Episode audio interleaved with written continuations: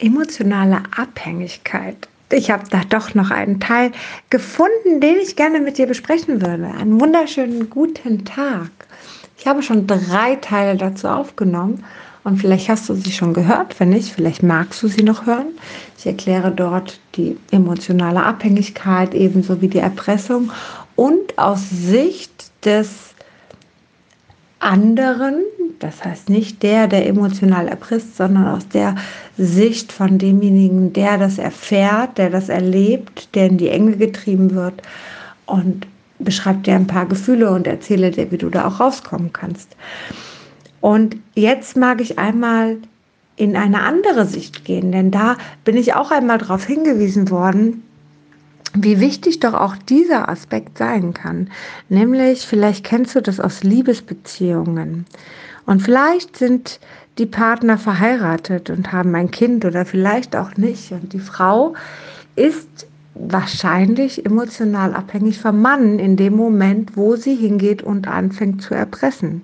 Nämlich der Klassiker, Du darfst das Kind nicht mehr sehen, wenn du gehst. Oder wie viele Frauen sorgen dafür, dass die Männer das Kind nicht mehr sehen dürfen. Oder in wie vielen Trennungen passiert es, dass man im Endeffekt dem Partner versucht, das Kind mit Kind, mit dem Kind das, den Druck zu machen. Auch die Väter können das auch. Also es muss nicht immer die Mutter sein, gar keine Frage. Und das ist natürlich auch ein ganz, ganz spannender Aspekt. Was machst du in dem Moment und wo willst du in dem Moment hin? Gehst du hin und lässt dein Kind los oder gehst du hin und gehst in diese Falle hinein und machst all das, was der andere sagt? Das ist ähnlich wie eine, bei einer anderen Erpressung auch. In dem Moment, wo du anfängst zu erpressen, der Erpressung auf die einzugehen. In dem Moment ist es so, dass du ja, dass du das zulässt, dass du ja eigentlich die Hand gibst und sagst, ja, hier, komm, bitte erpresst mich, komm, mach, ich bin dein deiner, der darauf eingeht.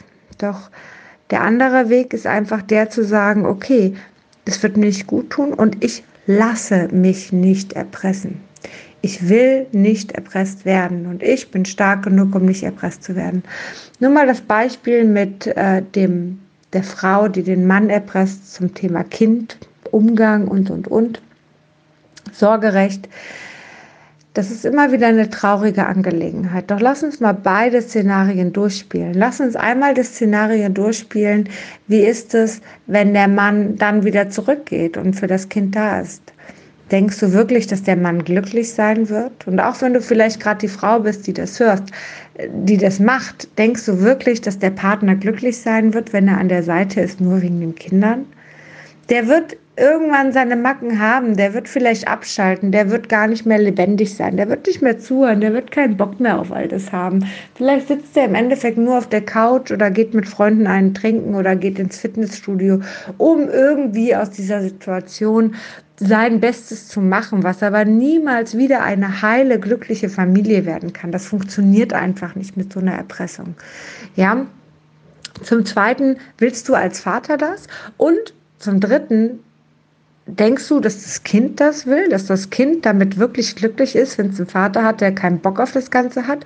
Und was für ein Vater wäre ich oder auch was für eine Mutter vielleicht sogar, wäre ich, das meinem Kind wirklich anzutun. Ja, ein gestörtes Familienleben zu sehen und kein harmonisches oder zumindest kein schönes, ehrliches Familienleben. Denn die Kinder spüren das, ja, die spüren auch den Streiten, die spüren auch das Gefühl von, ich habe da jetzt keinen Bock drauf. Und das, was sie in ihrer Kindheit mitnehmen, werden sie auch ihr Leben lang mitnehmen. Natürlich ist es auch hart, wenn man das eigene Kind nicht mehr sehen kann. Und natürlich ist es auch hart, wenn das Kind einen nicht mehr sehen kann. Doch wenn das Kind vielleicht sieht, dass der Vater alles getan hat und wenn das Kind vielleicht merkt, dass da wirklich alles kommt, hat es vielleicht auch eine Chance, da irgendwann aufzuwachen. Vielleicht soll es aber auch nicht so sein. Und vielleicht ist es einfach das, was das Kind auch lernen soll und das, was man selber auch lernen soll. Und im Endeffekt muss man sich ja auch immer selber entscheiden, was will ich denn für ein Leben haben? Will ich gefühlt halb tot sein oder will ich leben und möchte dafür kämpfen und möchte alles dafür geben? Und wenn ich verliere, dann habe ich aber immerhin alles gegeben, 110 Prozent gegeben und habe gekämpft bis zum geht nicht mehr, um das zu bekommen, was ich wollte. Aber eben auf eine ehrliche Art und Weise und ganz ohne eine Erpressung.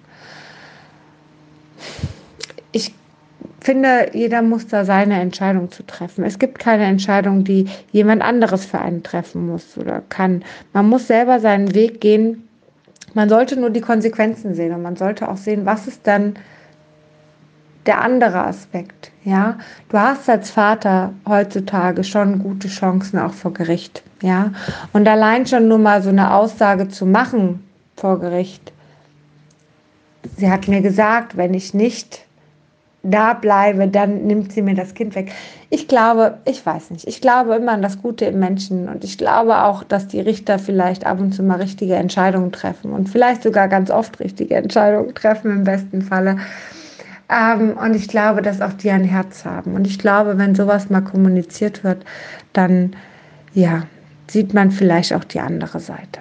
Ich glaube, kämpfen lohnt sich, kämpfen ist gut und ich für mich würde mich nicht erpressen lassen, weil ich mich nicht einzwängen lassen möchte, weil ich nicht meine Zeit absitzen lassen möchte.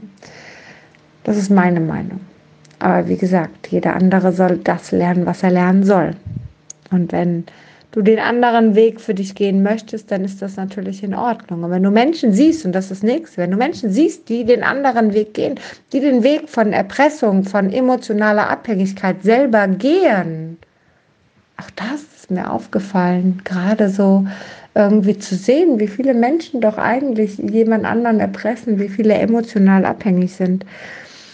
Ich kann für mich keinen zwingen, damit aufzuhören. Ich sehe das, im Moment habe ich immer das Gefühl, oh, es schnürt mir alles zu und ich will das gar nicht sehen, ich habe keinen Bock mehr auf das Thema. Vielleicht, weil es mich selber betroffen hat, keine Ahnung. Aber ich glaube, es will mir was anderes sagen. Es will mir eigentlich sagen, dass ich mich genau davon fernhalten möchte, dass ich echte Menschen in meinem Umfeld haben möchte, dass ich einfach Menschen in meinem Umfeld haben möchte, die nicht immer mir nach dem Mund reden, die ihre eigene Meinung haben, die ihre eigene Meinung vertreten und die nicht alles machen, was ich möchte. Auch wenn das wirklich richtig, richtig äh, schön ist, immer jemand zu haben, der springt, wenn man Piep sagt. Gar keine Frage. Ja. Doch ich glaube, die wahre Stärke liegt dabei, Nein zu sagen. Danke, ich möchte deine Hilfe nicht, auch wenn du sie mir anbietest. Und ich glaube, die wahre Stärke liegt darin, eben das zu erkennen, wohin es führen kann. Und auch wenn es noch gar nicht da ist, für sich aber zu entscheiden, ich gehe einen anderen Weg. Ich gehe den härteren Weg lieber. Lieber steige ich die Stufen selber, als dass mich sie jemand hochträgt. Weil ich glaube, dass ich damit perspektivisch zum einen viel stärker werde, zum zweiten viel, viel glücklicher werde und ich den Preis nicht mehr zahlen möchte, eingeengt zu werden. Ich persönlich habe jetzt gerade das Gefühl, es war ein riesiger Wirrwarr, aber ich weiß, dass ich das ganz oft denke und ihr, du, der das hört, trotzdem denkt, es ist alles total gut und es war ganz strukturiert und es passt alles. Und genau da, so lasse ich es jetzt auch mal stehen. Gib mir gerne ein Feedback, du weißt, auf Instagram, auf ähm, meiner Homepage per E-Mail. Die findest du, glaube ich, auch hier in den Show Notes oder ja, zur Not auch bei Facebook oder bei WhatsApp, wenn du mal eine WhatsApp-Nummer hast, auch gerne das. Finde ich es immer wieder ganz spannend, was du dazu denkst. Und ähm, ja, wünsche dir jetzt einen wunderschönen Tag. Lass es dir gut gehen, was auch immer du tust. Bis ganz bald.